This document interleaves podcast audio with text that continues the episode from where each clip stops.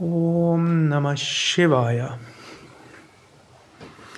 Ich will etwas lesen aus dem Buch Sadhana, spirituelle Praxis. Und ich bin weiterhin im Kapitel Bhakti Sadhana, schon seit, ich glaube, ein paar Monaten und seit einigen Wochen bei dem kleinen Kapitel Überblick über Bhakti Sadhana. Bhakti heißt Hingabe zu Gott. Letztlich im Yoga sagen wir, es gibt eine unendliche ewige Wirklichkeit, die ist im Inneren von jedem von uns. Sie liegt in dem ganzen Universum zugrunde. Wir können sie überall erfahren. Wann immer wir uns auf etwas voll konzentrieren, uns öffnen, ist eine Verbindung da. In dieser Verbindung ist das Göttliche zu erfahren.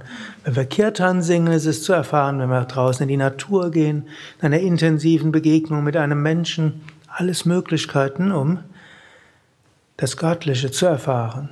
Und im Bhakti-Yoga ist das systematisiert. Wie können wir das Göttliche erfahren? Und da gibt es jetzt neun Stufen im Bhakti-Yoga. Das sind jetzt nicht die neun Bhakti-Praktiken, die diejenigen, die die Yogalehrerausbildung bei Yoga Vidya gemacht haben, kennen, sondern sind jetzt neun Stufen. Erstens ist Satsanga Svadhyaya. Das heißt, in dem Fall steht hier Studium spiritueller Bücher. Also, wenn wir etwas lesen, Bhagavad Gita oder Bücher von Swami Shivananda, Bücher großer Heiliger und Weiser, wir lesen das und dann spüren wir etwas. Zweitens ist Bewunderung, Ehrfurcht, Staunen. Also, wenn wir zum Beispiel nach draußen Natur gehen, wenn wir jetzt diesen, diesen Baum dort anschauen, dieses vor zwei Wochen war noch keine Blätter und jetzt sind da dieses wunderschöne Grün. Wenn, man das auf, wenn wir das auf uns wirken lassen, dann entsteht so etwas wie Staunen, wenn wir es tiefer werden lassen, entsteht Ehrfurcht und damit ein Gefühl göttlicher Gegenwart. Oder manchmal, man geht in den Shivananda-Saal hinein und äh, nimmt sich einen Moment, den Altar auf sich wirken zu lassen dann auch kommt dazu was wie ein Staunen, Ehrfurcht. Dritter Schritt ist dann Glaube und Vertrauen. Wenn wir mal diese Erfahrung gemacht haben, eine Erfahrung des Göttlichen in irgendeinem Gebiet, dann entsteht ein gewisses Vertrauen, das wir natürlich auch kultivieren können, uns daran erinnern können. Ja, ich habe es mal erfahren.